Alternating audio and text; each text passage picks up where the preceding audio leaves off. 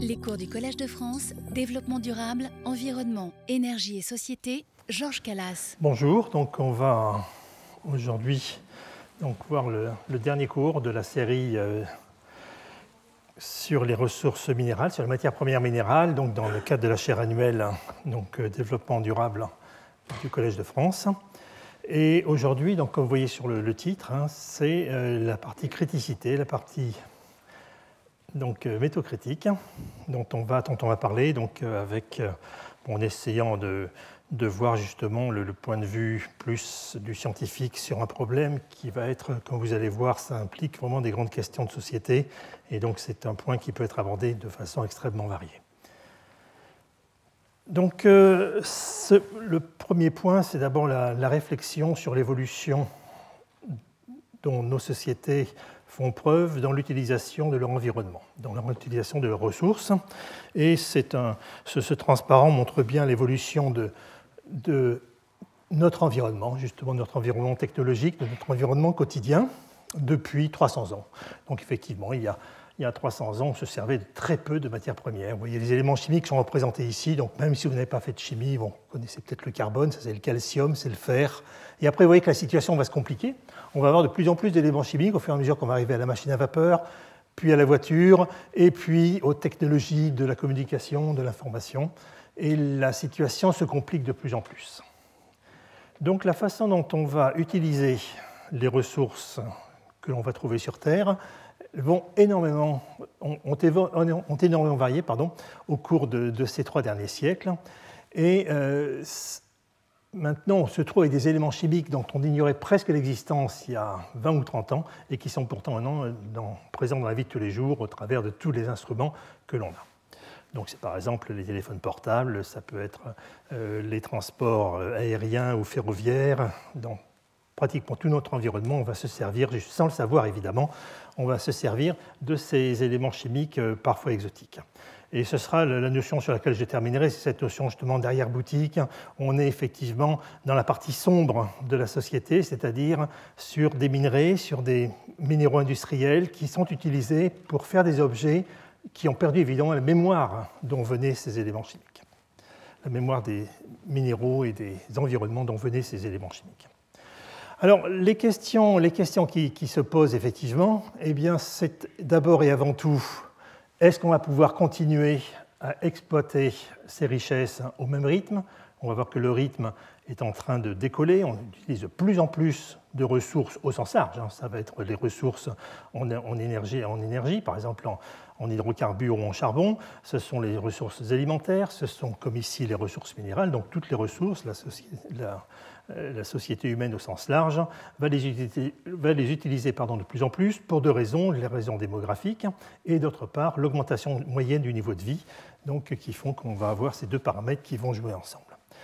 À partir du moment où on essaye, et vous entendez beaucoup les, les débats, et vous les entendrez toute cette année avec la COP 21 qui se passe à la fin de l'année à Paris, donc euh, sur euh, la limitation ou sur la façon dont on pourrait limiter les émissions de gaz à effet de serre, notamment les émissions de CO2. Euh, si on vise donc à aller vers une société décarbonée, eh bien on va évidemment utiliser de plus en plus des dispositifs comme les éoliennes, comme les cellules photovoltaïques, etc., qui sont des dispositifs qui vont générer de l'électricité et qui vont utiliser justement énormément de ces métaux en petite quantité que l'on apprend provisoirement, euh, progressivement à apprivoiser et qui sont donc ces métaux critiques dont on va parler un tout petit peu de façon très modeste. Je prendrai juste trois exemples.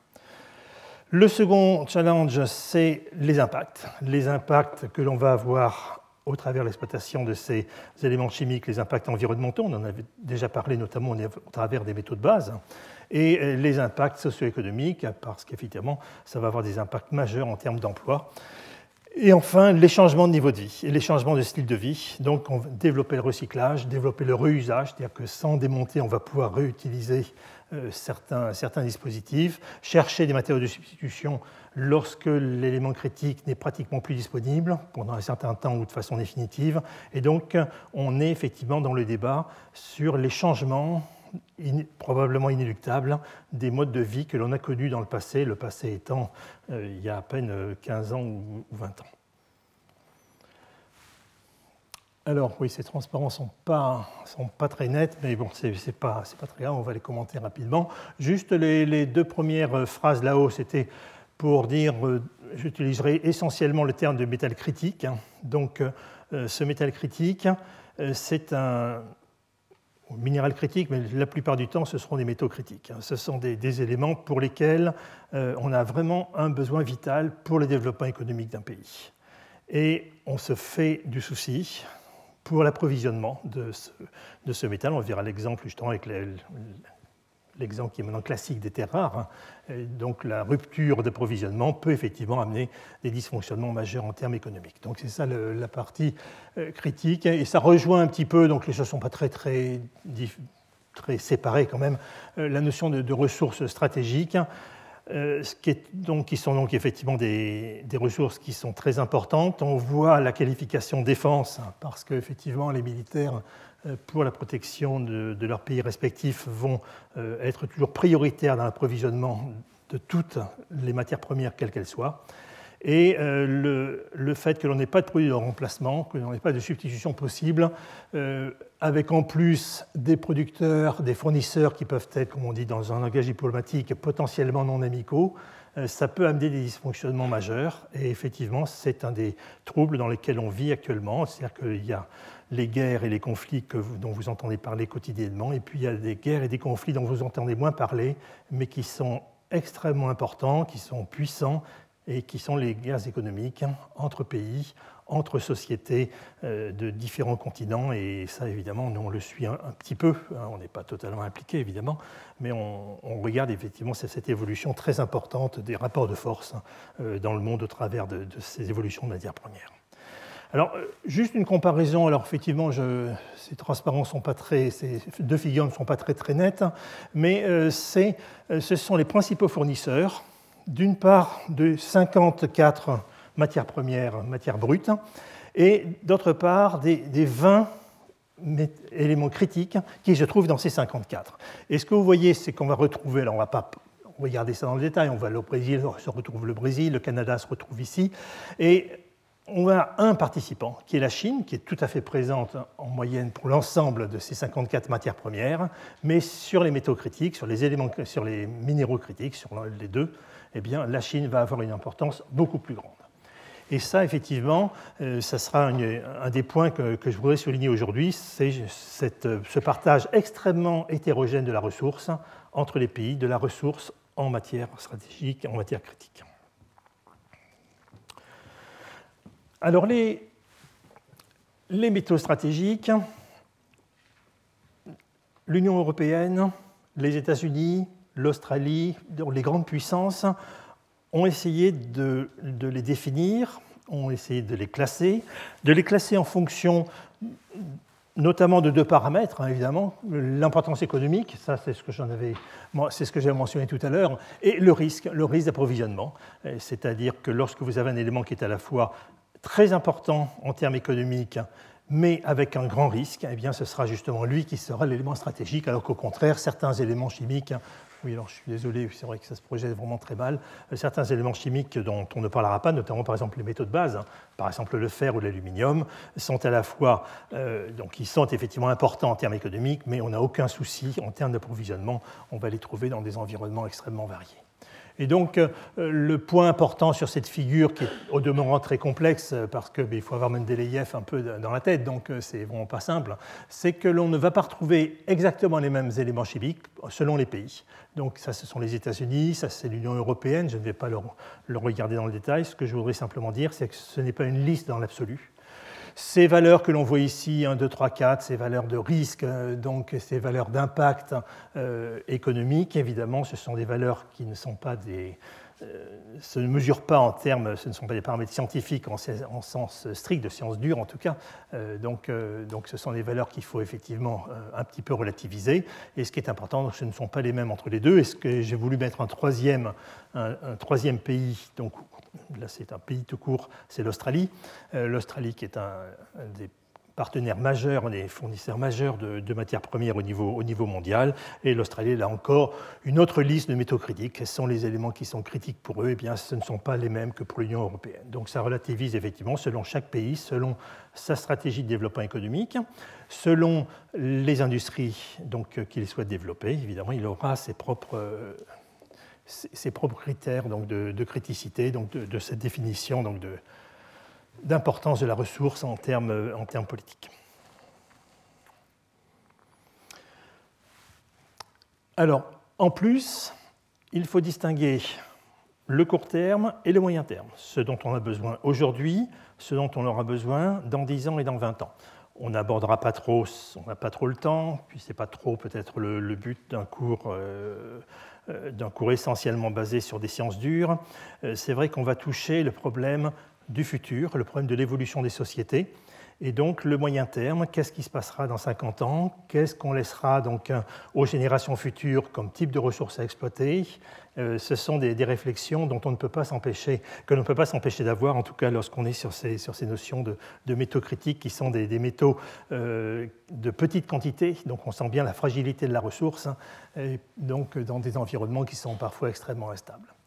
Alors on va, va, trouver des éléments qui soient, donc ici on est sur le court terme, sur les prochaines années, donc euh, on verra justement euh, tout à l'heure, enfin j'en avais un petit peu parlé à la leçon inaugurale, mais on reparlera effectivement du, problème posé par les terres rares, donc on retrouve, alors ces noms un petit peu exotiques sont justement les éléments des terres rares, et on va séparer ce qui est court terme de ce qui est moyen terme. Et après, on pourrait aller encore plus loin, mais évidemment, plus on va se projeter loin et plus ce sera spéculatif. Donc on retrouve un certain nombre d'éléments chimiques. On retrouve par exemple, donc ici c'est sur une réflexion américaine, donc on va par exemple avoir le lithium. Le lithium, on va en reparler tout à l'heure justement. Le lithium est un élément chimique qui n'est pas considéré comme stratégique et comme critique au niveau de l'Union européenne, mais au, niveau américain, effectivement, ça l'a été, et c'est un petit peu aux limites. Le lithium, on verra tout à l'heure que c'est un élément majeur pour les batteries, pour les batteries légères, et donc notamment euh, pour les véhicules électriques. Donc justement, on va voir et, Nick Arndt développera justement ce point aussi, c'est en quoi ces éléments critiques, en quoi ces, métaux qui semblent être des métaux de niche très rares, euh, en quoi ces métaux sont justement peut-être la limitation du souhait, par exemple, de passer à une euh, circulation totalement décarbonée avec uniquement des véhicules électriques. Donc effectivement, pour ça, il faudra avoir des batteries, et des batteries légères et efficaces, et ce sont les batteries au lithium. Donc on voit justement euh, ces éléments critiques, alors ces, éléments critiques qui peuvent effectivement l'être un certain temps, le temps que les circuits d'approvisionnement et surtout que les structures minières se développent, hein, puisque, comme je l'avais déjà dit, développer une mine, ça va nous prendre une dizaine d'années, hein, c'est l'ordre de grandeur, ça peut être plus encore, le temps que la mine soit réellement économiquement significative.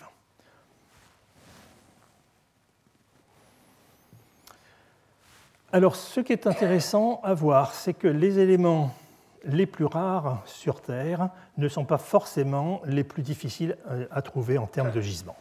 Alors, ce, tableau, attention, c'est une échelle logarithmique, donc chaque fois qu'on passe un trait, on multiplie par 10, donc c'est absolument considérable, hein, le, saut, euh, le saut d'une graduation. C'est la concentration géochimique des éléments, la concentration chimique des éléments dans la croûte. Et euh, donc, euh, on va avoir une variation évidemment continue. Donc, ça, c'est le numéro atomique. Donc, on classe tous les éléments chimiques. On va voir que certains éléments, on voit plutôt que certains éléments chimiques, comme par exemple l'or ou le, platine, ce sont des éléments chimiques dont on a parlé, les minerais dont on a parlé, il n'est pas, il n'est pas euh, surprenant de voir de l'or natif ou du platine natif. Et pourtant, ce sont des éléments chimiques qui sont à des niveaux de concentration en moyenne extrêmement faibles. Contrairement à d'autres éléments chimiques, comme justement par exemple les terres rares ou le lithium, pour lesquels les ressources sont moins faciles à identifier, les ressources importantes sont moins faciles à identifier, et, ça c'est lié au fait que les processus géochimiques qui naturellement déjà concentrent, préconcentrent les éléments et ensuite vont permettre la formation de ces gisements, par exemple le degré d'oxydation, donc il peut y avoir deux degrés d'oxydation, un qui est soluble et l'autre qui ne l'est pas, mais c'est épatant. Donc si ce n'est pas soluble, on va précipiter, si c'est soluble, on transporte jusqu'au moment où on va pouvoir éventuellement réduire et donc précipiter à nouveau, et donc former ainsi un gisement. Donc si on ne sait pas faire ça, avec des éléments chimiques, par exemple, euh, comme les terres rares ou en dehors de, de ne vont pas changer de degré d'oxydation, si on a des éléments chimiques comme le lithium ou le phosphore qui vont se trouver essentiellement dissous lorsqu'on est par exemple en solution aqueuse et auront du mal effectivement à se concentrer, on voit qu'on va avoir des difficultés à trouver des gisements de ces métaux qui pourtant ne sont pas si rares que ça.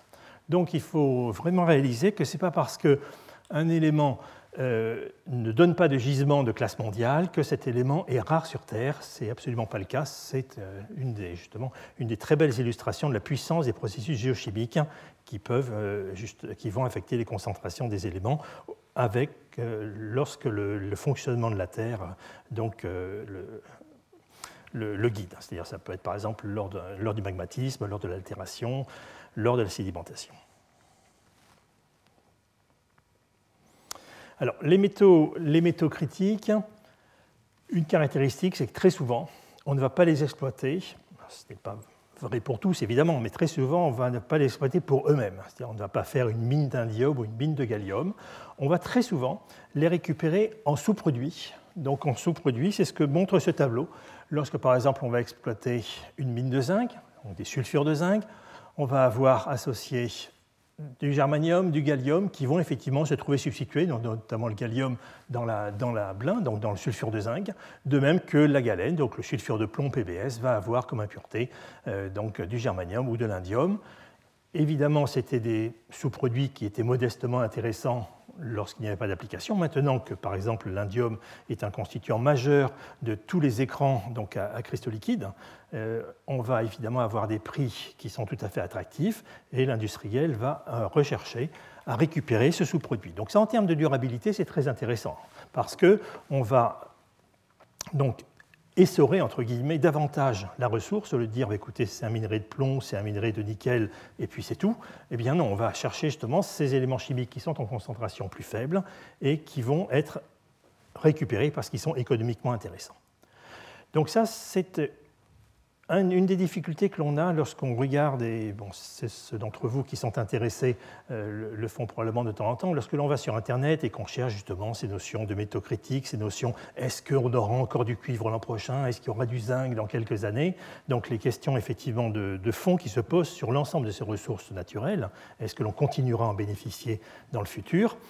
Une des difficultés vient justement du fait que l'industrie minière va s'adapter. Lorsqu'un élément chimique n'est pas très cher, on ne va pas chercher des processus pour sortir cet élément chimique. Ce n'est pas économiquement rentable. Lorsqu'il devient économiquement intéressant, on va essayer de réfléchir et de trouver, et très souvent on les trouve, des processus pour récupérer ces éléments chimiques. Donc il y a cet effet d'auto-adaptation de, euh, la, euh, de l'industrie, de l'industrie minière, en fait, au sens large, hein, c'est-à-dire ça peut être au niveau de la prospection, ça peut être au niveau euh, du traitement de minerais, pour justement exploiter au mieux la ressource, mais au mieux en termes économiques aussi bien qu'en termes euh, chimiques et en termes environnementaux. Donc c'est sur tous ces paramètres. Donc il faut faire attention à ne pas regarder la situation avec l'œil actuel. Ce n'est pas parce qu'une substance n'est pas utilisée elle est en sous-produit dans une substance qui est dans un minerai qui est déjà exploité, elle n'est pas utilisée en tant que sous-produit parce qu'économiquement, ce n'est pas rentable. Mais quand elle sera rentable, eh bien là, on changera évidemment d'état d'esprit et on cherchera à la récupérer. Donc il y a cet effet d'adaptation euh, qui est très important et qui va effectivement tempérer euh, des, des, visions parfois un peu pessimistes que l'on peut avoir sur la survie de ces ressources à moyen terme. Un contexte géopolitique qui est complexe, il est complexe parce que, donc ça c'est une map monde, où on a mis donc les éléments critiques au sens de l'Union européenne avec le pourcentage donc, euh, que représente le pays dans la fourniture, dans la fourniture de, ce, de, ces éléments chimiques. Vous voyez, par exemple le beryllium euh, qui, est, qui, est, fourni à 90% euh, par les États-Unis. Alors, même si euh, donc, euh, on voit, on ces éléments chimiques, hein, on voit que c'est très très inégalement partagé. Vous voyez sur l'Afrique, hein, les deux pays qui ont effectivement euh, ces métaux stratégiques, l'Afrique du Sud et la République démocratique du Congo. En Europe au sens large, eh c'est la Turquie et c'est la Russie. Et puis évidemment, il y a toujours l'anomalie chinoise. Donc la Chine, on en reparlera encore aujourd'hui. Vous direz pratiquement tous les cours, je parle de la Chine, mais la Chine est effectivement euh, probablement, euh, notamment dans les ressources minérales, c'est un domaine dans lequel la Chine a littéralement explosé. Et la Chine assoit son poids politique justement en grande partie au travers de ses ressources minérales, qui servent, soutien, qui servent de soutien extrêmement fort à un développement euh, industriels d'une rare dynamique. Vous voyez la liste des métaux stratégiques qui sont pour certains, euh, entre guillemets, possédés par la Chine en quasi-exclusivité. Donc on est à des 80, 90%, 95%. Donc ce sont effectivement des chiffres dont on n'avait aucune conscience avant ce type d'analyse. Donc euh, c'est pas ennuyeux quand c'est une substance, quand c'est effectivement comme là une quinzaine de substances, et puis on voit effectivement qu'on va avoir avec la Chine un pays qui va être extrêmement solide en termes économiques et en termes évidemment politiques. Alors j'ai souhaité, donc, notamment pour réfléchir au niveau de la République démocratique du Congo, dont on a déjà parlé avec les éléments, avec les métaux de conflit, puisqu'on avait vu que certains de ces, de ces métaux euh, rares, de ces métaux stratégiques, en fait, euh, étaient revendus de façon non officielle, servant donc à financer une guerre qui a fait plusieurs millions de morts. Et donc en réfléchissant donc à, au fait que la République démocratique du Congo d'une part et l'Afrique du Sud d'autre part euh, sont effectivement des pays qui ont des, ressources stratégiques au niveau mondial, donc de, classe mondiale. Donc j'ai trouvé intéressant de le mettre en parallèle avec, avec l'espérance de vie moyenne. L'espérance de vie moyenne, vous savez qu'elle est très contrastée dans le monde puisqu'on varie du simple au double hein, entre les, les, pays qui sont en rouge ici avec des moyennes de l'ordre de 35 ans d'espérance de, vie et le versant, eh bien, vous êtes entre vers, vers 78 60 et 80 Donc on est effectivement avec une très large disparité.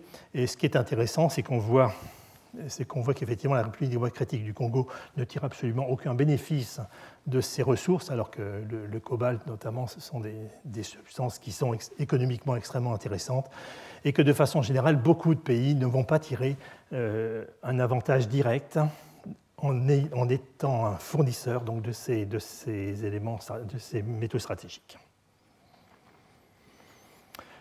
Donc ce que je vais vous proposer aujourd'hui, c'est un, voyage dans trois univers différents au travers de trois substances stratégiques. Donc les phosphates, le lithium et les terres.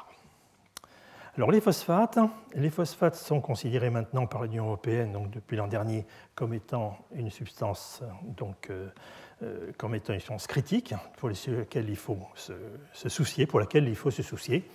Alors Qu'est-ce que les phosphates? Eh bien, les phosphates, on le voit, euh, on le voit sur, ce, sur ce dessin, c'est essentiellement les engrais. Les engrais qui permettent donc de faire pousser les plantes. Le phosphore est indispensable à la vie. Le phosphore n'a aucun remplaçant pour faire de l'ADN et de l'ARN, il faut du phosphore, et on ne sait pas le remplacer. Donc de toute façon, il, faudra, euh, faut, du phosphore pour, euh, pour développer la vie. Et euh, si on veut développer l'agriculture, si on veut augmenter les rendements agricoles, il faut du phosphore. Pourquoi augmenter les rendements agricoles? Eh bien, la réponse est très simple. On a un taux d'érosion de sol qui est absolument spectaculaire ces années-ci. Donc, on, on est en train de perdre depuis quelques décennies et encore plus maintenant des surfaces de sol extrêmement importantes. Le sol, évidemment, c'est là-dessus que vous faites de l'agriculture vous avez un souci de nourrir davantage les populations. Vous avez vu tout à l'heure, la carte de l'espérance de vie n'est pas très fameuse dans, dans, certaines régions. Et donc, euh, on va souhaiter effectivement développer davantage l'agriculture. Et pour ça, effectivement, il n'y a, pas de, a pas de miracle. Il faut, il faut pouvoir utiliser des engrais qui vont permettre aux végétaux de, pousser, des engrais dans des concentrations qui, euh, ne sont pas ridicules. Vous voyez, pour 100 kg de, blé, eh bien, il va falloir 1 kg d'oxyde de, phosphore. Donc, euh, en termes d'engrais phosphatés, ça va faire quelques kilos puisque souvent ils sont à 15-20% donc de concentration en PDO5. Donc euh, ce sont des quantités tout à fait significatives de, ces, de, ces, engrais phosphatés qui malheureusement évidemment ne sont pas utilisés uniquement par les plantes, qui vont ensuite petit à petit être, être lessivées, on va en parler tout à l'heure. Voilà, donc on a, on a effectivement, donc, euh, pour faire ces engrais, on va utiliser des phosphates hein, naturels. Et euh, on n'a pas de choix, on n'a pas de choix parce que contrairement, donc ce que j'ai mis ici, il n'y a pas de réservoir atmosphérique, c'est que euh, pour l'azote et pour le carbone, on a le réservoir atmosphérique. C'est-à-dire qu'on a effectivement la possibilité d'utiliser le, diazote et le CO2 de l'air pour, euh, développer de la végétation. Alors qu'effectivement, le phosphore, il n'existe pas dans l'atmosphère, donc on ne peut le rajouter que sous forme, justement, que sous forme d'engrais. Le recyclage est extrêmement est, pour l'instant limité, donc on verra tout à l'heure que c'est quelque chose qui, va, qui est un souci euh, qui va progressivement changer, mais c'est vrai qu'on ne peut pas recycler, on ne peut pas se trouver euh, entre l'aquifère et le champ dans lequel vous avez épandu les engrais de façon à récupérer le phosphate qui n'a pas été utilisé par les végétaux. Malheureusement, pour l'instant, en tout cas, c'est comme ça.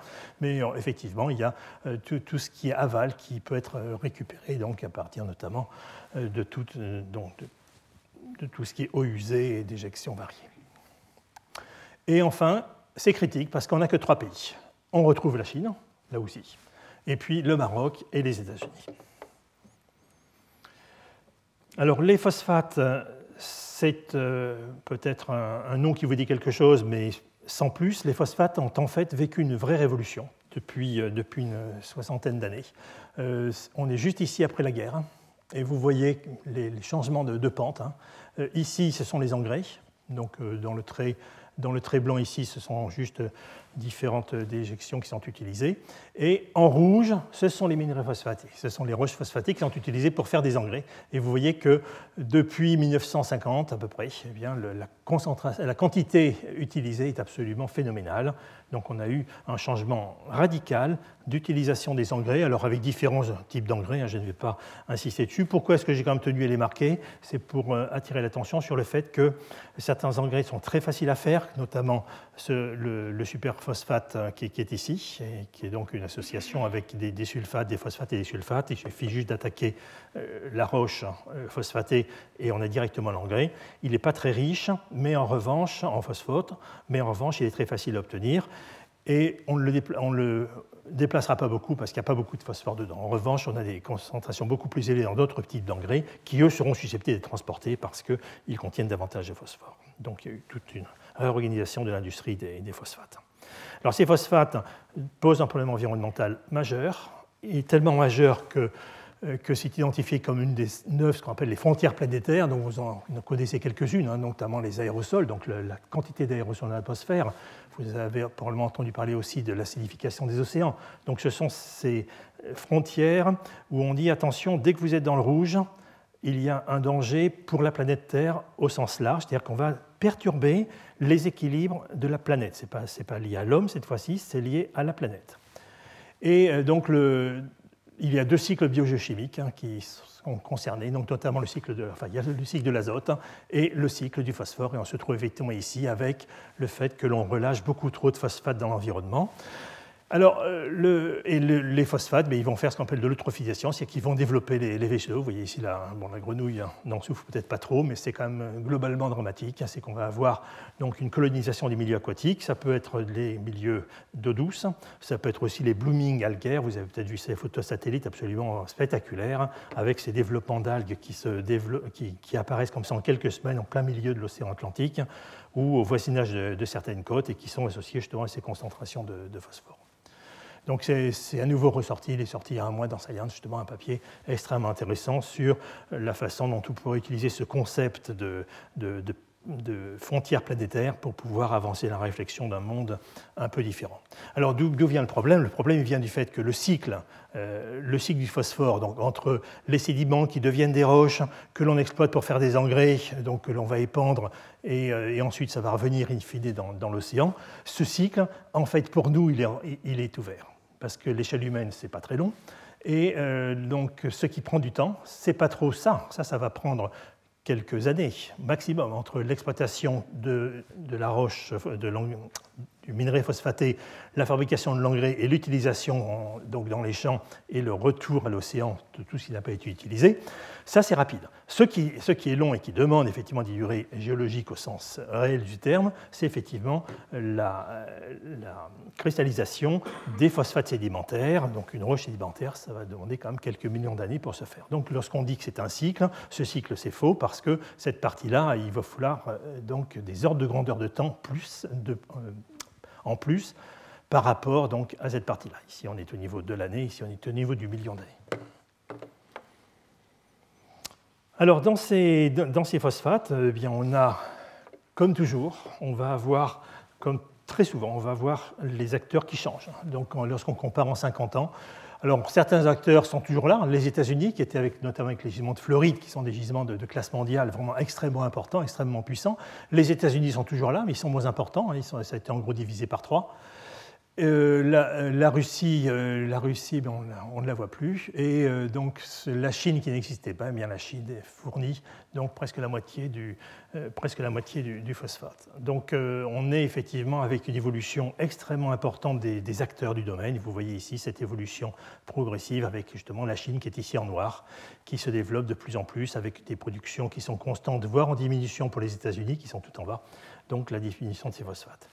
Donc on a, euh, ce, resserrement donc des, euh, des, fournisseurs de phosphate, qui, et c'est pour ça que l'Union européenne l'a considéré comme une ressource qui devenait critique, parce que euh, ben, le, fournisseur qui va devenir de plus en plus important est un fournisseur qui n'est parfois, est parfois un petit peu compliqué. Donc, donc surtout si on arrive à une situation peut-être pas de monopole, mais de très grande domination. L'évolution de la concentration de, la quantité plutôt utilisée d'engrais phosphatés, elle est extrêmement intéressante à regarder. Euh, lorsque l'on va regarder euh, l'évolution ici en rouge, l'évolution globale de la concentration, de la quantité, la quantité d'engrais qui est utilisée, on voit que ça augmente de façon inéluctable avec le souhait d'avoir des rendements de plus en plus élevés pour différentes raisons, certaines qui sont intéressantes et d'autres qui sont un peu moins avouables. Dans les, pays, euh, dans les pays industrialisés, ce que l'on voit depuis une trentaine d'années, c'est le souhait de maîtriser ces apports de phosphate, tout simplement parce que l'impact, il n'est pas chez le voisin, il est pratiquement à la maison. Donc on voit les impacts sur les rivières, sur l'eutrophisation des rivières, sur l'eutrophisation des, lacs et des étangs. Et donc il y a effectivement le pouvoir politique s'en est, est, saisi et on a une régulation des, quantités qui peuvent être répandues dans les champs. Il y a aussi une réflexion sur la nature de l'engrais, de façon à ce qu'il se dissolve de façon plus progressive ou qu'on ajoute des, ingrédients qui permettraient un relâchement plus progressif des phosphates, de façon à ce que ce soit utilisable par les, par les végétaux. Donc vous voyez ici cette courbe marron euh, qui est avec une tendance en baisse en fait depuis quelques années, donc sur les pays industrialisés. Alors ce qu'il se passe effectivement, c'est euh, le souhait des pays en développement d'avoir une agriculture euh, qui soit euh, plus importante pour, ben, pour nourrir la population. effectivement, c'est donc cette demande.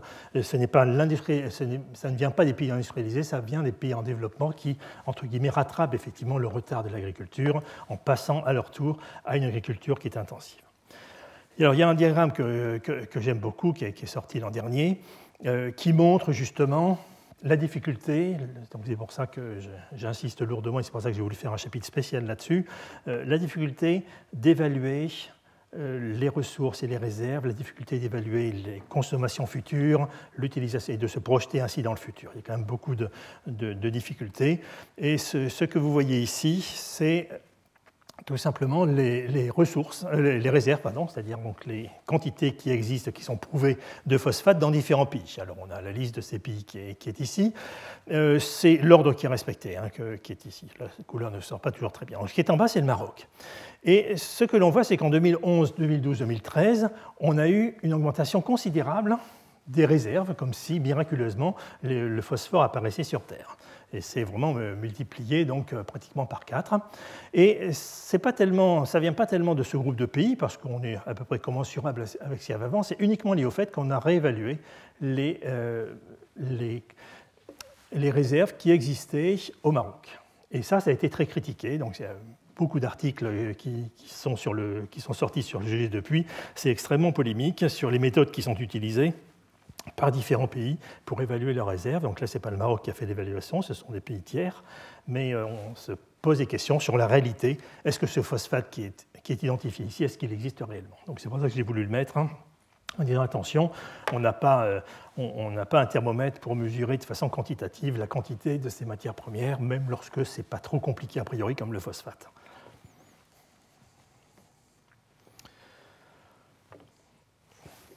Alors, la question qui se pose, et c'est pour ça que, ça a été classé comme, euh, comme substance critique, c'est est-ce que l'on a passé un pic de production? C'est-à-dire est-ce que l'on a passé le maximum de production et que l'on est en décroissance, c'est-à-dire que l'on va vers l'appauvrissement de la, ressource? Et là aussi, j'ai voulu mettre un petit peu les discussions. Ces discussions euh, sont des discussions, là aussi, qui sont actuelles, euh, avec donc une courbe de production qui est ici donc, au niveau mondial, qui est ici en bleu.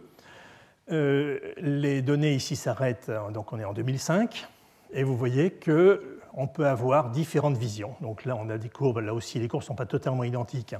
Euh, donc attention ici, les unités sont différentes parce qu'on a voulu représenter uniquement la concentration en phosphore élémentaire. Mais l'évolution, vous voyez qu'évidemment, c'est comme les mêmes phosphates, donc l'évolution est assez similaire. Donc ça augmente euh, sans arrêt à 2005. Vous voyez qu'il y, a un, modèle, une modélisation qui vous prédit un pic de production euh, fortement décalé, on se trouve vers 2030, alors que l'autre prédiction est beaucoup plus pessimiste en disant, bah, écoutez, là c'est fini, on a passé le maximum, et donc c'était en 1989. Et ce que l'on voit maintenant, donc ça, ce sont des publications qui datent, vous voyez, elles ne sont pas très anciennes, hein, ça date de, quelques années. Et ce que l'on voit maintenant, effectivement, c'est que le, pic de 1989, il serait là. Euh, le, les données qui sont ici, qui sont utilisées pour faire cette modélisation, pardon, c'est le, tiers T qui est jaune qui est ici, il se trouve ici. Et puis depuis, ben, on a évidemment d'autres valeurs, puisque c'était en 2005, ça fait il y a 10 ans qu'ils ont, passé. Donc on voit effectivement que la production a commencé, à continuer plutôt à augmenter, et a fortement augmenté. Donc effectivement, on n'est pas trop dans ce, dans ce domaine-là. Mais ce n'est pas facile. La prédiction n'est vraiment pas facile. Hein. Ces, modèles sont donc à prendre avec prudence. Donc, euh, derrière ces modèles, hein, ce n'est pas uniquement un jeu mathématique, hein, ce sont effectivement euh, des mouvements, euh, enfin des, des associations plutôt, donc, euh, qui sont avec ces modèles-là, qui vont effectivement euh, montrer la décroissance, effectivement, la décroissance des ressources et la surconsommation des ressources sur Terre. Donc c'est un débat. C'est un réel débat entre est-ce que l'on en exploite trop, est-ce que l'on en garde suffisamment pour le venir, euh, ou est-ce qu'il n'y a vraiment aucun problème.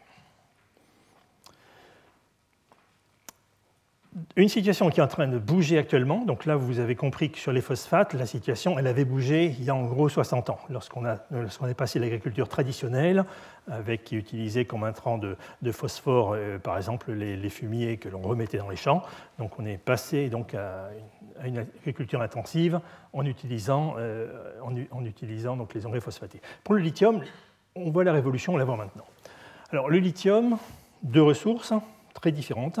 La ressource classique, alors bon, c'est pas celle-là, c'est pas ce minéral-là, c'est pas ce minéral-là, parce que c'est un minéral de collection, donc c'est pas lui qu'on va broyer pour en sortir le lithium, mais ce sont des, silicates et différents types de minéraux qui contiennent du lithium, qui sont des minéraux qui sont rares. On en trouvait un petit peu en France dans le Limousin. Euh, autrefois, ça avait été un petit peu exploité. C'est ce qui donnait la couleur, euh, rouge euh, dans les, feux d'artifice. Bon, enfin, c'est évidemment une application très, marginale. Et les gisements qui sont en train d'être regardés pour l'avenir, eh bien, ce sont des gisements que l'on trouve dans les hauts plateaux andins et sur lesquels je dirais, un mot. Donc, des gisements que l'on connaissait effectivement, évidemment, mais que l'on n'exploitait pas du tout. Alors, les changements les changements du paysage, ils viennent du fait qu'on utilise en fait le, lithium pour construire des batteries. Et on voit qu'en quelques années, donc ça c'est les batteries sont ici, ces batteries font maintenant, donc on passe de 25 à 40 Les batteries au lithium, ben, vous les utilisez probablement. Si vous avez un téléphone portable par exemple, si vous avez des appareils photo, euh, si vous avez une voiture électrique, euh, enfin bon, on les voit euh, pratiquement partout. Pourquoi? Parce que lorsque vous regardez, lorsque vous regardez les différents types de batteries, hein, donc là par exemple ici sont les batteries au plomb que l'on a dans les voitures, et que l'on regarde donc la, la, densité en énergie donc par unité de poids toujours, hein, il faut toujours le relativiser au poids euh, par rapport à la densité que l'on peut, peut effectivement mettre. On voit qu'on peut avoir des, densités importantes comme pour les, capacités, mais avec des densités, euh, avec des densités d'énergie, on a une puissance importante plutôt, mais sans, euh, sans densité d'énergie. Et on voit ici qu'effectivement, l'une des batteries qui est le plus idéale, encore mieux que les, que les, que les les piles à combustible, ce sont ces batteries au lithium qui sont à la fois légères, tout en fournissant des quantités de courant qui sont extrêmement importantes. Donc ça a été vraiment la révolution, c'est une des spécialités du Collège de France. Euh, Jean-Marc Tarascon est euh, effectivement, euh, dans son équipe, travaille vraiment essentiellement sur les nouvelles batteries au lithium, et donc c'est avec beaucoup de succès justement. Et euh, ce, développement donc, des batteries au lithium, ça va être donc le véhicule électrique, ça va être un passage progressif vers une société qui n'est peut-être pas décarbonée, mais qui sera beaucoup moins carbonée euh, qu'elle ne l'est actuellement. Et euh, le lithium est un élément chimique qui est intéressant parce qu'il a connu différentes révolutions. Il a connu une première révolution, vous voyez que c'était quelque chose qui était marginal. On a coutume de dire que le lithium était inconnu de pratiquement tout le monde avant la Seconde Guerre mondiale. Ce lithium, ici, il a permis notamment de fabriquer des verres spéciaux, des vitrocéramiques, donc sans faire de publicité, par exemple, les verres Pyrex euh, contiennent du lithium, des vitrocéramiques, si, si vous avez probablement tous vu euh, ces plaques chauffantes que l'on a maintenant dans beaucoup de cuisines, euh, donc qui sont donc, euh, qui sont des plaques qui semblent être en verre, mais qui sont en fait des vitrocéramiques, hein, qui, sont, qui sont très sombres et qui sont justement des aluminosilicate de lithium. donc le lithium était vraiment un partenaire de la vie de tous les jours pour différentes applications. Donc ici, c'était l'aspect plutôt matériaux, et puis pour l'aspect des graisses, des lubrifiants tout à fait spéciaux qui résistent à haute température et qui ont, été, qui ont permis justement le développement, euh, le développement de la puissance des moteurs d'avion. Et on a une montée progressive parce qu'il y a justement ce besoin des, batteries, des batteries euh, donc, euh, au lithium. Euh, et ces batteries au lithium, au départ, c'était des petites quantités, puisque c'était essentiellement pour des objets de poche, je dirais. C'est pour ça que j'ai mentionné téléphone portable ou, appareil photo. Maintenant, il s'agit d'équiper des parcs automobiles. On est dans d'autres quantités de courant à stocker et on est dans un autre volume, évidemment, de, de batteries. Donc on a une augmentation progressive justement de ces, de, ces quantités de lithium fournies. Alors le diagramme du dessous, en fait, ce qui est, en jaune, c'est le prix, et ce qui est en bleu, c'est la, c'est la production. Je, l'ai juste mis surtout à cause de, à cause de la courbe jaune. C'est qu'effectivement, euh, quand les Chiliens sont arrivés sur le marché du lithium, donc les Chiliens exploitent donc des salars, exploitent ces, lacs d'altitude, euh, ils, ils sont rentrés en inondant le marché avec de, la matière et donc ça a effondré totalement le prix, euh, d'ailleurs en limitant la production. L'industrie a immédiatement limité la, fourniture de lithium pour éviter l'effondrement du marché. C'est pour ça qu'on ne le voit pas, on le voit pas représenté sur les quantités. Mais on voit bien que le prix a été divisé par trois et ce prix est ensuite récupéré comme toujours lorsqu'on fait un forçage euh, artificiel. Bien ensuite, il y a une réelle politique. On revient au prix, euh, qui était un, peu plus raisonnable et on, est effectivement dans ces niveaux actuels.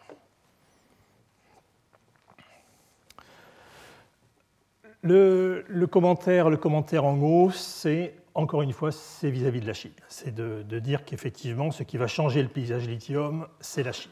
la Chine, effectivement, a l'avantage d'être un pays régulé. Donc, euh, la Chine a décidé d'augmenter le parc électrique. Donc, vous voyez, on vise 5 millions de véhicules. Euh, donc, une augmentation de 200 d'un facteur 200 en quelques années, c'est quand même absolument considérable. La façon dont ils y arrivent, eh bien voilà, vous allez donner 9 000 euros par exemple par Chinois qui achètera un véhicule électrique. Donc c'est vraiment une politique extrêmement volontariste euh, qui, est, qui, est, menée. Et euh, la Chine, effectivement, a peu, enfin peu, pardon, a déjà beaucoup de ressources en, lithium, mais enfin, ce n'est pas suffisant par rapport à cet objectif. Et donc la Chine a non seulement signé des accords, mais construit actuellement, construit ce mois-ci en Bolivie, termine de construire en Bolivie, une usine géante de batteries au lithium, justement, en coopération avec les, Boliviens. Donc, euh, donc, on voit effectivement cette, euh, démarche euh, proactive où vous avez des, augmentations absolument considérables. Vous voyez, un marché qui est multiplié par 5 en, quelques, années. Il y a très peu de secteurs économiques qui sont aussi dynamiques que, que celui-là actuellement. Alors projeter, lorsqu'on se projette, ça ne peut se faire que sur un pays, lorsqu'on se projette effectivement sur le, sur marché américain, donc ça c'est sur le futur, hein, c'est sur cette partie droite de la courbe que, je veux commenter, euh, ce que l'on voit c'est que ça y est, on a déjà pris le, fait qu'il était nécessaire euh, de recycler. Alors le recyclage dans les batteries au lithium ne posera pas trop, a priori, de, de problèmes si on est bien organisé, parce que la batterie est bien identifiée. Je ne ferai pas le même commentaire avec un certain nombre de métaux critiques, par exemple que l'on va trouver euh, dans, des quantités qui sont extrêmement faibles, dans des téléphones portables, pour ne citer que, puisqu'on a besoin de beaucoup de métaux critiques pour faire un téléphone portable. Il va être très difficile de les récupérer parce que ce seront quelques milligrammes qu'il faudra récupérer de façon un peu erratique et ce sera évidemment assez difficile. Pour les batteries au lithium, c'est différent. Il suffit de reprendre la batterie quand elle n'est plus, euh, plus utilisable et de la recycler, de la remettre euh, et de la remettre ainsi, euh, de récupérer la ressource lithium. Et ce que vous voyez, c'est que finalement le, le lithium, donc de ressources naturelles dont on aura besoin, il serait prédit. Donc si on suit ces prédictions, il serait prédit que cette demande baisse progressivement au cours, du, au cours de ce siècle. Alors, où se, trouvent euh, les producteurs de, lithium? Eh bien, ils se trouvent justement, on va les trouver euh, en Amérique latine. Donc, c'est le fameux ABC, hein, Argentine, Bolivie, Chili, euh, qui vont effectivement produire, vous voyez, en termes de réserve, pardon, ce n'est pas la production, c'est la réserve, donc en plus de 40% des réserves de lithium. Donc, c'est vraiment un, pouvoir qui va progressivement monter hein, puissance. La Bolivie n'a pas vraiment commencé son l'exploitation de son, lithium. Ça va vraiment venir maintenant. Et donc, ça va donner une entrée considérable de, moyens dans ces, pays. On a l'Amérique du Nord au sens large, donc Canada, États-Unis, et puis on a le consortium euh, océanique, euh, donc euh, Australie, Océanie-Asie plutôt, donc Australie et puis Chine, où effectivement vous avez là aussi un quart. Donc un quart, un quart et un demi. Euh, les jeux sont pratiquement faits, il y, a un petit peu, il y a un petit peu de ressources dans le sud. Comme souvent, euh, ben, il n'y a pas grand-chose, grand-chose en Europe, il y en a un petit peu, notamment en Espagne. Alors ce, lithium, alors pourquoi est-ce qu'il est comme ça? On ne va pas avoir trop le temps de, le commenter. Bon, C'était juste une petite réflexion, c'est qu'on comprend, en, en, raison de la taille spécifique du lithium, on comprend pourquoi on ne le trouve pas de façon très courante, pourquoi il va se concentrer donc dans, des, dans des roches qui sont très spécifiques, notamment ces, ces pegmatites, qui sont ces, ces roches que l'on va trouver parfois autour des granites, qui donnent des cristaux souvent extrêmement spectaculaires. C'est souvent la façon dont dont on les voit dans, le grand public. Hein. Ces très très beaux cristaux que l'on va trouver donc autour, euh, autour des granites. Là, justement, très souvent, vous aurez, euh, la présence de minéraux de lithium. Et en, surface, lorsque ces roches sont altérées, le lithium va se dissoudre, il va se solubiliser très facilement. Il est tellement petit qu'il va garder les molécules d'eau qui sont autour de lui. Hein. L'eau étant euh, ayant un monde dipolaire vient effectivement se, complexer, faire un hexaco-complexe autour du lithium. Hexaco parce qu'on a six molécules d'eau, hein, c'est pas très compliqué, il est toujours monovalent c'est un alcalin. Il est petit, euh, il, est, chargé monovalent et donc il va garder ses molécules d'eau. Du coup, ce lithium, il ne va s'absorber sur aucun minéral, il va tout le temps rester soluble. La seule façon de le concentrer, ce sera d'être dans ce qu'on appelle un bassin endoréique, c'est-à-dire un bassin qui n'a pas de sortie. Donc l'eau va pouvoir ruisseler et y arriver, mais l'eau ne peut pas en partir. Elle ne peut en partir que par évaporation. Et donc là, effectivement, le lithium qui était dedans se trouve piégé et donc il va former des chlorures de lithium. Donc on va les voir effectivement donc dans ces, dans ces salars. il y a euh, donc la projection notamment sur les, grands salars de, de Bolivie, de, l'exploitation donc des saumures qui se trouvent donc en dessous du sel qui est actuellement exploité. La question environnementale, euh, elle est de taille, elle est de savoir si euh, jusqu'à combien on va pouvoir prélever de ces saumures, parce qu'évidemment, si vous prélevez toutes les saumures, le salar va s'effondrer et vous allez totalement euh, donc rompre l'équilibre dans lequel on se trouve. Et puis au-dessus, ce sont des nouvelles mines euh, qui sont en exploration, notamment, donc, euh, notamment au Québec, donc, pour rechercher de nouvelles ressources en lithium. Le dernier élément, le dernier élément critique, donc, ce sont les, les terres rares. Les terres rares, ah ben tiens, justement, on retrouve la Chine. On retrouve la Chine. Euh, voici euh, donc la, production 2013 euh, en rouge. Donc c'est un hasard, hein, totalement un hasard. En rouge, c'est effectivement la production chinoise. Comme vous voyez, c'est quand même assez significatif. Alors après, il en reste quand même un petit peu, mais vous voyez que c'est pas pas énorme. Et donc les paroles de l'ancien premier ministre chinois Wen Jiabao, qui effectivement dit qu'il ben, veut simplement protéger les intérêts de la Chine. Et donc ils ont soldé, donc ils les ont ils les ont vraiment vendus pas cher, mais maintenant c'est fini. L'époque a changé. Donc, euh, donc, on est là dans la guerre économique, effectivement, et donc avec des, partenaires qui connaissent la valeur, enfin qui, oui, qui veulent établir une valeur importante aux matières premières qui sont chez eux. Donc euh, ces, ces terres rares ce sont ces éléments chimiques qui se trouvent, ici. Hein. Donc ce sont des, éléments chimiques qui vont avoir des propriétés chimiques très particulières parce qu'on va remplir des, sous-couches internes, les sous-couches 4F, dans ces terres rares. Ça va leur donner des propriétés magnétiques, des propriétés spectroscopiques, notamment de luminescence, qui sont tout à fait particulières. Aucun autre élément ne, les a. Et on va mettre à leur voisinage des éléments qui ont un comportement géochimique voisin. Ils ont des propriétés physico-chimiques très différentes euh, au niveau notamment des applications, qui sont le scandium et l'yttrium, et qui sont donc des éléments chimiques qui étaient, notamment le scandium, qui était très peu euh, étudiés, très peu recherchés, et qui vont effectivement, qui progressivement commencent à susciter de l'intérêt. L'utilisation de ces, de ces terres rares, dont vous voyez ici un, un camembert avec les différentes euh, utilisations actuelles, hein, donc avec notamment les, applications dans des, dans, des, dans des, aimants. Dans des aimants, quel est l'intérêt? Eh bien, on va développer des éléments euh, néodyme fer-bore qui vont avoir, donc vous voyez ici les, dimensions comparées par rapport euh, bon, à, des, à, des, éléments, à des aimants classiques euh, nickel-cobalt, eh bien, on a effectivement une, une densité de magnétisme qui est exceptionnelle et on a effectivement des, des, aimants qui sont de très petite taille. Ça va être notamment être vital pour les éoliennes parce qu'évidemment, lorsque vous êtes sur le, moteur, sur le rotor de l'éolienne, vous ne pouvez pas charger euh, ce, rotor, sinon évidemment vous allez perdre en rendement et évidemment donc l'éolienne sera beaucoup moins intéressante. Donc, donc ces, ces, aimants de très haute performance, on est, obligé d'y mettre des terres rares. Non plus, il n'y a pas d'élément de substitution, c'est lié à ce que je vous ai montré tout à l'heure, c'est-à-dire cette sous-couche que vous garnissez progressivement. Donc c'est vraiment l'élément critique. Hein.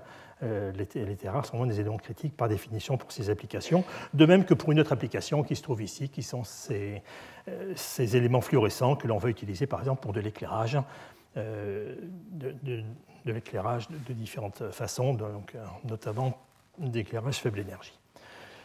Lorsqu'on dit terres rares, attention, on est en train de tout mélanger. Donc on mélange des éléments chimiques qui ne sont vraiment pas chers, vous voyez, on est Ici, par exemple, avec le cérium. Le cérium va être surtout utilisé, par exemple, pour faire des polissages. Et puis, à côté de ça, on a des éléments comme l'europium, qui sont des éléments extrêmement intéressants, notamment euh, pour faire des, lasers et des, dispositifs optiques avancés. Et vous voyez vous avez deux ordres de grandeur de différence. Donc, c'est une famille, mais c'est comme dans toutes les familles. Il y en a qui ont un peu plus de moyens que d'autres. Et donc là, c'est réellement beaucoup plus de moyens. Donc derrière les terres rares, il faut faire attention que quand on vous donne un chiffre, production des terres rares ou utilisation des terres rares, ça va recouvrir l'ensemble des terres rares. Donc c'est modérément intéressant en fait. Ces terres rares ont connu donc une évolution extrêmement intéressante euh, donc au niveau euh, géopolitique, euh, avec un des intérêts progressifs. Donc il y avait la production, une production américaine, une production d'un certain nombre de pays, et puis la Chine, qui, qui dans les années 80 ne s'occupait pas trop de terres rares. Et puis, pour des raisons variées, notamment pour des raisons de traitement de minerais, euh, et de, problèmes de gestion des, déchets de ces, de déchets de, minerais, parce que les terres rares sont souvent accompagnées d'éléments radioactifs, comme le thorium et également l'uranium. Donc il faut effectivement prévoir des stockages spécifiques et durables de ces éléments radioactifs. Ça va évidemment fortement freiner les, le développement minier. Donc, euh, pour ces raisons, effectivement, la, mine, notamment de Mountain Pass en Californie, a fermé donc, euh, et au moment où la Chine, au travers du développement de ses ressources propres, au travers également de l'achat de, mines à l'extérieur, s'est développée dans une situation, vous voyez, de quasi-monopole. Donc, euh, jusqu'à un incident donc, diplomatique avec le, pas que diplomatique, d'ailleurs avec le Japon, euh, qui a amené donc euh, la Chine à interrompre ses livraisons de terres rares, euh, donc notamment vers le Japon, et donc le Japon n'a pas pu tenir très longtemps. Et donc effectivement la crise s'est résolue, s'est résolue par la suite. Alors la conséquence de ça, indépendamment de l'anecdote qui n'est pas tellement relevante de ce cours, ce qui indépendamment de ça, vous voyez que la production reprend parce que ça a servi de leçon. On se rend compte que c'est ce que c'est qu'un métal critique. Lorsqu'il n'est plus là, euh, on est effectivement on a, toute une, on a une chaîne industrielle qui est totalement rompue. Et alors l'autre morale, c'est que euh, lorsque vous regardez l'évolution des prix, donc ici ils sont normalisés à la valeur de 2008. Donc c'est pour ça que l'or qui se trouve ici se retrouve avec le même prix que le néodyme ou le dysprosium, qui sont deux terres rares lourdes, qui sont, qui sont enfin surtout le dysprosium, qui sont, qui sont très intéressantes en termes d'application. Euh, j'ai mis ici donc l'événement, donc les, le conflit qu'il y a eu entre le, Japon et la Chine. Et suite donc euh, à l'embargo chinois, euh, on a eu effectivement une envolée des prix.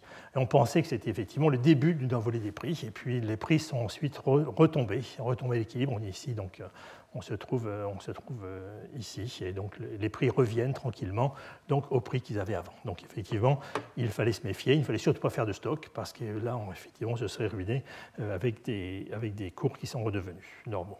Et alors ces cours sont redevenus normaux parce que d'une part la Chine revend à nouveau parce que c'est quand même une source de devises considérable pour le pays, et d'autre part parce que on a du coup encouragé donc la prospection minière, la reprise d'exploitation de, mines, et on continue encore à se poser des questions. Donc les terres rares ne sont pas encore économiquement très intéressantes puisque finalement on revient au niveau de départ, donc les mêmes causes vont faire les mêmes effets. Si ce n'est pas très rentable économiquement, euh, donc on ne le développera pas.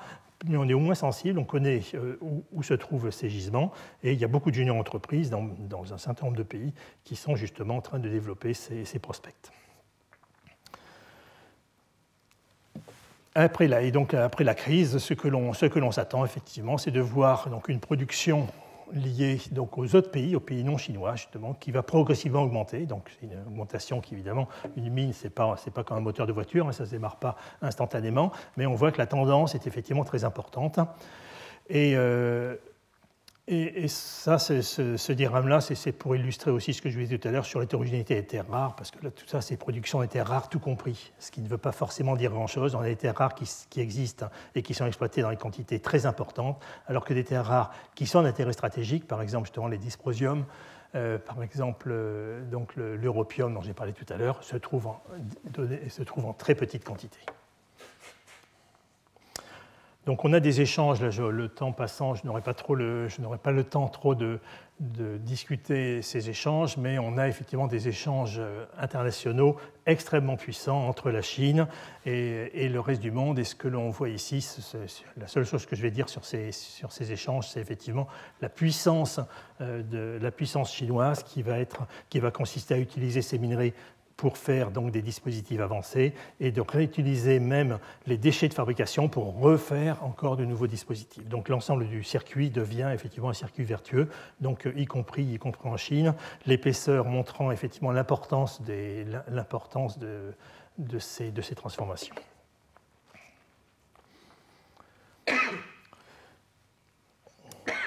Alors les, les terres rares, bon, on va peut-être... Euh, oui.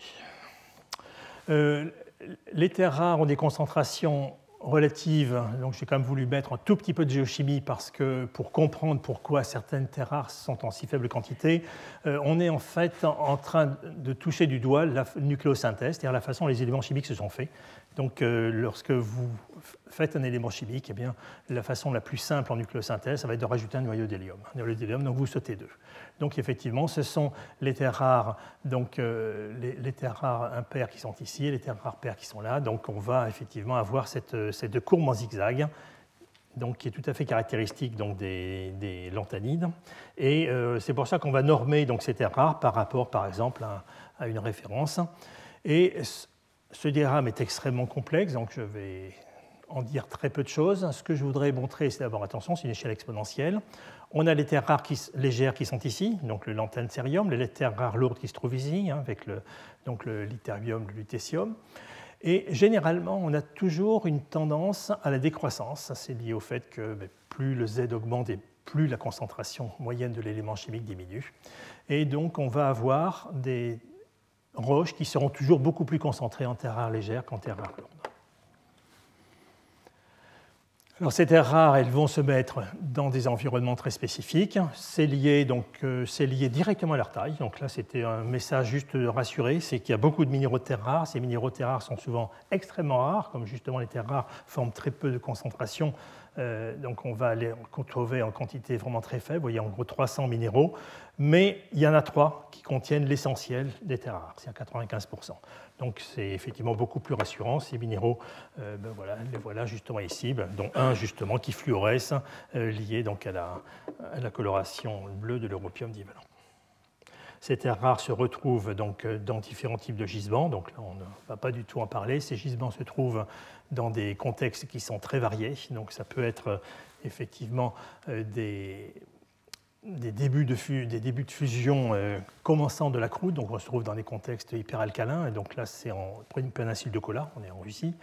On va pouvoir les trouver donc avec des magmas très spécifiques qui sont les carbonatites. Les carbonatites vont justement être, avoir l'intérêt euh, de de posséder des groupements carbonates qui complexent les terres rares et qui vont nous les concentrer. Donc ça, c'est une mine qui se trouve en Californie, dont on pense qu'elle va reprendre son exploitation. Et puis le gisement de classe mondiale chinois, donc de, de qui est un gisement donc hydrothermal, c'est-à-dire euh, qui a été fait en partie, c'est un peu plus complexe que ça, si on peut le dire très simplement, donc en partie euh, grâce à l'action de fluides euh, de haute température. Et enfin, donc, à très basse température, sur ces roches de type carbonatite, hein, ces roches qui déjà concentrent les terres rares, eh bien, on va avoir des gisements spécifiques, comme par exemple ici euh, en Australie. Donc, euh, les, sols, et surtout les bases de sol, les processus d'altération, disons, euh, un peu plus importants, vont nous amener la formation de minéraux de terres rares tout à fait spécifiques qui, qui justement, justifient pleinement l'exploitation. Et alors là, effectivement, donc est-ce que c'est une ressource qui est durable, est-ce qu'elle ne l'est pas? Ça dépend. Donc voici l'évaluation des ressources. Comme je vous l'ai tout à l'heure, attention, ce sont des ressources ici, donc ce ne sont pas des réserves, donc elles ne sont pas validées avec la même, euh, avec la même sûreté.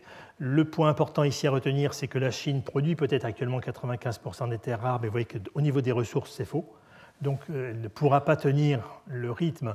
Euh, le, gâteau est davantage partagé au niveau mondial en termes de ressources, donc on est un peu plus confiant sur l'avenir par rapport à la situation de monopole dans laquelle on se trouve. On est sur des quantités, donc de, on est au niveau de la centaine de, millions de tonnes, et les, projections sur le futur ben, ils dépendent énormément de ce qui sera souhaité, euh, parce que là c'est une décision politique pour lancer effectivement le, pour lancer le, la fabrication donc, notamment des moteurs, des moteurs électriques pour des véhicules électriques. Donc, euh, la courbe verte, c'est les fameux 450 ppm de CO2 de l'atmosphère. Donc, euh, donc, si on se tient effectivement à ça, on, va se trouver avec des nécessités d'avoir des, des taux de croissance de l'ordre de 15% par an. Est-ce qu'on pourra y arriver? Ça, on ne sait pas. Mais les matières premières, a priori, avec le démarrage des gisements boliviens, on devrait pouvoir y arriver. Et après, ben, vous voyez le choix, ça peut être soit une électrification très plus modérée, soit pas soit pas d'électrification, pratiquement pas d'électrification, et on continue donc sur la tendance actuelle de croissance des terres rares. Donc c'est extrêmement délicat à discuter. Vous voyez qu'on est en train de mélanger un petit peu tout, euh, les aspects économiques, les aspects, les aspects politiques. Vous avez vu tout à l'heure, même le gouvernement chinois prend des mesures qui sont très draconiennes pour, euh, pour développer donc, euh, ce, type d'approche. Donc effectivement, c'est le, moment où le, scientifique justement s'arrête pour laisser la place donc, à, à d'autres réflexions plutôt socio-économiques et politiques. Voilà, donc j'arrive à la fin donc, de cette de cette série de, conférences. Et euh, ce que j'ai souhaité effectivement, c'est de, vous montrer qu'on a beau être spécialisé dans un domaine très spécialisé, qui peut sembler euh, vraiment euh, très restreint, on se trouve quand même à observer, on, observe, on observe les sociétés. Vous avez vu qu'on a pu passer de l'agriculture euh, aux nouvelles technologies, on se projette sur le futur. Dans d'autres cours, on avait la semaine dernière, par exemple, on réfléchissait sur le passé, sur l'histoire minière euh, de la France. Et donc, euh, très souvent, c'est ça en recherche, c'est que la, spécialisation n'est pas du tout un handicap, c'est pas pour ça qu'on est myope, on observe très très bien, parce que justement, on a des outils qui nous permettent de décoder la façon dont, dont évoluent nos sociétés. Donc, Aujourd'hui, on a un peu plus vu justement l'importance politique. La partie, bon, étant quand même science de la Terre, euh, c'est euh, que aussi l'observation pour nous du fonctionnement, euh, du fonctionnement de la Terre. Et donc on, est tout à fait confiant sur le futur, sur le fait qu'on a trouvé récemment des gisements, enfin récemment, depuis quelques décennies, on a trouvé des gisements de classe mondiale. Donc tout n'est pas fait, tout n'est pas fini, on continuera à en trouver. Et donc il y a un message effectivement d'optimisme, de relativement optimisme sur le, sur le, futur, avec cette phrase de Jane Goals, qui, était le, conseiller de, Barack Obama euh, pour les, matières premières stratégiques, hein, au sens large, hein, euh, qui disait justement il faut faire attention, donc on ne doit jamais réagir trop vite. Hein, euh, devant un événement lorsqu'il s'agit de matières premières, parce qu'il y a toujours une inertie, il y a toujours une logique parfois qui se, qui, se rétablit, et donc il ne faut surtout pas réagir rapidement, et c'est pour ça qu'effectivement, dans une société de communication rapide, on est souvent un peu gêné euh, parce que les réactions peuvent être effectivement beaucoup trop rapides. Vous avez vu sur l'exemple euh, tout à fait superbe des, des terres rares, de l'incident sur les terres rares entre la Chine et le Japon. Voilà, et alors en fait, pourquoi est-ce qu'il n'y aura quand même pas une exploitation exponentielle de l'ensemble des, ressources? Ça ne vient pas des ressources, très probablement, parce que du, lithium, euh, du cérium, il y en a à des concentrations géochimiques certes, mais il y en a dans toute la côte continentale. On, va, on peut les trouver partout, à des concentrations qui sont ridicules, que l'on ne pourra effectivement jamais exploiter. Pourquoi? Pourquoi? Parce qu'il faudrait de l'énergie, et l'énergie, ah, ça c'est un peu différent, l'énergie elle est limitée, elle est en quantité. Et l'eau, effectivement est aussi un paramètre qui est limité. Donc on se retrouve effectivement contraint, on a l'environnement, on a effectivement le respect environnemental, et donc on, sent très bien que ce ne sont pas les ressources minérales elles-mêmes qui vont être limitées, mais c'est la façon dont on pourra les extraire qui va effectivement euh, limiter donc une, augmentation trop rapide de la quantité qui est euh, exploitée sur Terre. Voilà, me trouvant, me trouvant quand même ici, j'avais, un clin d'œil un peu historique. Hein. Euh, un peu historique. Il y a un peu plus de deux siècles, euh, il y avait le premier cours de minéralogie à la Sorbonne. Alors, la photocopie n'est peut-être pas, terrible, mais enfin, il y a Biot pour les gens qui, connaissent effectivement les, mathématiques, Poisson, euh, donc Gay-Lussac, qui est quand même un chimiste qui est extrêmement connu. Euh, Geoffroy Saint-Hilaire, Duvernois, enfin bon, pratiquement pratiquement tous ces noms sont connus. Et donc pour nous, minéralogie, c'était à UI. Il y avait déjà un cours de minéralogie. Donc il y avait pourtant très peu de professeurs, vous voyez, sur la Sorbonne, dans l'université impériale. Et donc à UI a commencé son cours. Et les cours étaient, euh, les, cours se, passaient donc euh, juste à côté d'ici, en fait, dans ce qui s'appelle le collège du Plessis. Alors j'ai voulu remontrer justement le, plan Turgot pour dire où est-ce qu'on est. Eh on, se trouve, ici, le collège de France, ça s'appelait le collège royal à l'époque. Le collège de France a le privilège, euh, étant universitaire, on l'apprécie énormément, il a le privilège de n'avoir jamais bougé. Donc il se trouve à l'endroit, euh, dont vous l'avez probablement vu, les caves par exemple, enfin il se trouve à l'endroit euh, qui est toujours le même, donc euh, du Collège Royal. Le Collège du Plessis a été ensuite fusionné avec le Collège des Jésuites pour donner le lycée Louis le Grand, que vous connaissez donc je pense de nom. Ça c'est la rue Saint-Jacques. Donc euh, ça, c'est ben, la, place, la place Marcelin Berthelot. Mais évidemment, à l'époque, Marcelin Berthelot n'était pas, connu. Et ça, c'est l'impasse Chartière qui existe toujours et qui va s'enfoncer derrière le, Collège de France. Et je, bon, je dirais qu'actuellement, le Collège de France fait, ça en mangeant un petit peu du, Collège du Plessis. Voilà, avec plein de, rues du Vieux-Paris, les rues des Lombards, rue de Beauvais, enfin, dont les noms sont, partiellement conservés. Voilà, et donc c'était juste, à côté d'ici euh, que se trouvaient donc, ces, ces premiers cours de minéralogie. Voilà, donc juste pour rappeler, donc, euh, dans 10 jours, on aura, dans un peu moins de 15 jours plutôt, on aura une, exposition exceptionnelle donc, de, minéraux venant des trois collections de minéraux parisiennes. Ça c'est fait dans le Grand Amphi Marguerite de Navarre. Et donc, euh, le cours va être suivi d'un séminaire qui sera donné par Nick Arndt. Nick Arndt est, professeur à l'Université de Grenoble. Il est membre senior de l'Institut universitaire de France. Il est australien euh, australien d'origine. Il a fait ses études aussi en Australie, au Canada. Et euh, donc, c'est un des spécialistes mondiaux des, gisements et de la vision que l'on a sur la Terre ancienne, notamment. Et, donc, vous allez avoir justement cette, cette, vision qui va compléter, compléter le cours. Et je vous remercie donc pour votre attention et votre soutien pendant ces cours. Retrouvez tous les enseignements du Collège de France sur www.collège-2-france.fr.